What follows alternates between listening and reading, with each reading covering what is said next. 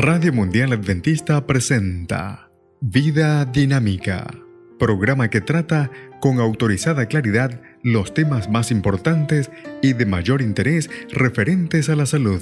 Vida Dinámica, salud y vigor para toda la familia, con el licenciado Rodrigo Josué Rivas.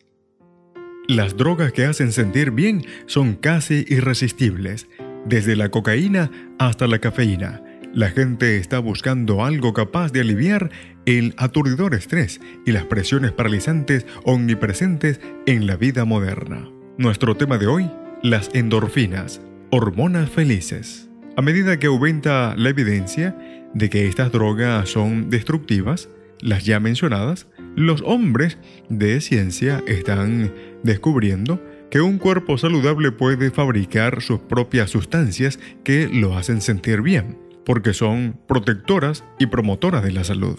¿Quiere decir esto entonces que el cuerpo humano realmente produce drogas? Sí, si es que las drogas se definen como sustancias químicas. El cuerpo produce miles cada día, si se definen las drogas como sustancias empleadas como medicina para tratar la enfermedad o la enfermedad, bueno, la respuesta sigue siendo positiva. El cuerpo humano realiza constantemente esfuerzos para curarse a sí mismo. ¿Qué clase de drogas buenas, entre comillas, fabrica el cuerpo? Bueno, las drogas más potentes fabricadas por el hombre para sentirse bien son los narcóticos. Los narcóticos bloquean el dolor y producen sentimientos de bienestar intenso. Las drogas son valiosas para controlar el dolor extremo e inevitable, pero con el tiempo pueden tornarse allí destructivas y adictivas. Recientemente, los hombres de ciencia también han descubierto que el cuerpo produce sustancias, esas sustancias em, parecidas a los narcóticos que pueden agruparse bajo la denominación de endorfinas. ¿Desea usted ver estas hormonas en acción? Bueno, la próxima vez que se golpee el dedo gordo del pie u otro dedo, note la rapidez con la que se actúa el intenso dolor y es reemplazado por una insensibilidad. La gente que se hiere en accidentes y los soldados heridos en la batalla pocas veces comprenden de inmediato la gravedad de sus heridas. Los atletas pueden fracturarse un hueso durante el ardor de la competencia sin sentir dolor hasta el final. Estos son ejemplos del trabajo que realizan las endorfinas.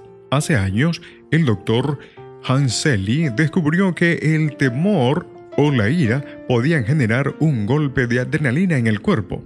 La adrenalina adicional producía una oleada de energía que permitía a la persona luchar o huir del peligro. Investigaciones posteriores demostraron que los sentimientos de temor e ira pueden también perjudicar al cuerpo si duran por largo tiempo.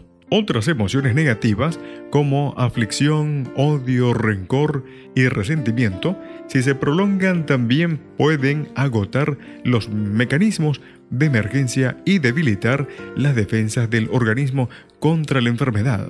Si las emociones negativas pueden resultar destructivas, ¿qué se puede decir de las emociones positivas? Norman Cousins abrió la puerta a un nuevo campo de investigación cuando contribuyó a su propia curación de una enfermedad fatal y sin esperanza de curación médica, valiéndose de emociones positivas como gozo, risa, amor, gratitud y fe, juntamente con una práctica sólida de los principios sustentadores de la salud. Desde entonces, los científicos que trabajan en el campo de la psiconeuroinmunología han aislado numerosas sustancias producidas por estas emociones en el cerebro. Son las endorfinas, que no solo bloquean el dolor, sino que también pueden promover la curación, fortalecer el sistema inmunitario y producir intensos sentimientos de bienestar. ¿Quiere decir entonces que nuestra manera de pensar y sentir puede perjudicar nuestros cuerpos o contribuir con su curación?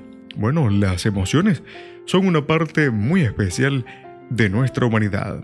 Aferrarse a emociones negativas persistentes pueden promover la enfermedad, mientras que alimentar emociones positivas beneficia a todo el organismo. Por ejemplo, Los doctores están aprendiendo que no deben cerrar la puerta de la esperanza en el caso de pacientes desahuciados. El médico solícito y atento que dice a su paciente con confianza y optimismo, tengo la impresión de que usted será esa persona en días que vencerá esta enfermedad. Con frecuencia se sorprenderá por el cumplimiento de su profecía.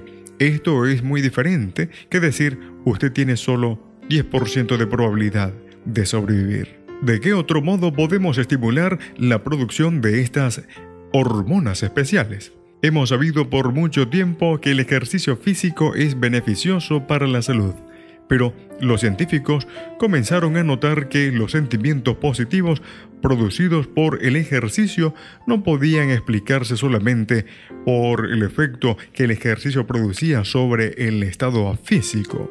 Estaba ocurriendo algo más, y ese algo más era el aumento de las endorfinas. ¿Podría ese sentimiento ser resultado del pensamiento positivo? La acción tanto de los narcóticos como de las endorfinas puede revertirse por la acción de una sustancia química en particular.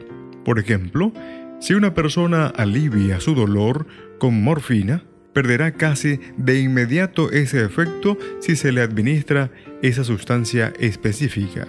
Una persona que está experimentando un estado de intenso bienestar como resultado de la producción de endorfinas en su cuerpo también perderá ese efecto si se le da una sustancia química determinada.